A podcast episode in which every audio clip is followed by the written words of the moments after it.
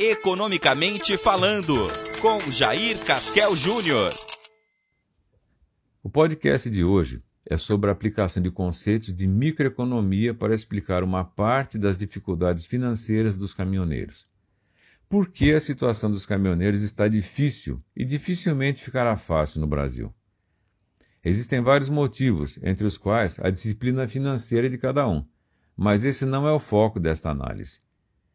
A microeconomia explica razoavelmente bem, para não dizer muito bem, uma boa parte dos motivos. O primeiro ponto a ser explicado é a lei de oferta e demanda. Se a demanda é maior do que a oferta, os preços sobem. Só que nas condições atuais, a demanda é menor do que a oferta. Porém, existem outros fatores que interferem nas possibilidades de ganhos dos caminhoneiros vinculados à estrutura microeconômica desse setor. O combustível no Brasil é produzido em regime de monopólio, ou seja, somente um vendedor. E quando isso acontece, quem fabrica define os preços com pouquíssima interferência das leis de mercado. A matéria-prima do combustível dos caminhões, o petróleo, tem os seus preços definidos pela OPEP, Organização dos Países Exportadores de Petróleo, um cartel que se organizou no sentido de definir a oferta mundial dessa commodity e, consequentemente, seus preços. E como essa organização controla a maior parte da oferta do mundo, e os demais ofertantes percebem que podem ganhar muito dinheiro aderindo à proposta do cartel, o preço também tem pouca influência da lei de mercado. Na parte dos investimentos relacionada a caminhão, cavalo mecânico, carreta e recursos para financiar esses ativos, e também na parte de manutenção envolvendo peças, lubrificantes, pneus e demais itens de boa qualidade, a oferta de maneira geral é feita em condições de baixíssima concorrência, com preços e condições de negócios muito assemelhadas, havendo pouca rivalidade entre os ofertantes, o que também impacta de maneira negativa nos custos dessa atividade. E já não sendo bastante, na questão das rodovias, a situação também não é das mais alvissareiras, já que as boas rodovias são pedagiadas e os leilões das concessões chegam a preços absurdamente altos, que são repassados aos usuários. É bom lembrar que o pedágio é uma concessão do governo e, portanto, um monopólio administrado durante o período de vigência dessa concessão.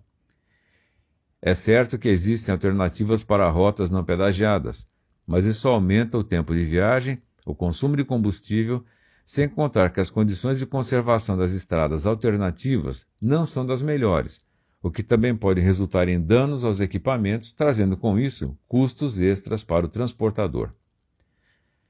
Do lado da oferta de serviços de transporte, por sua vez, nós temos muitos caminhoneiros no Brasil, por volta de 695.600 transportadores autônomos de carga, representando 76,8% do total de transportadores do Brasil.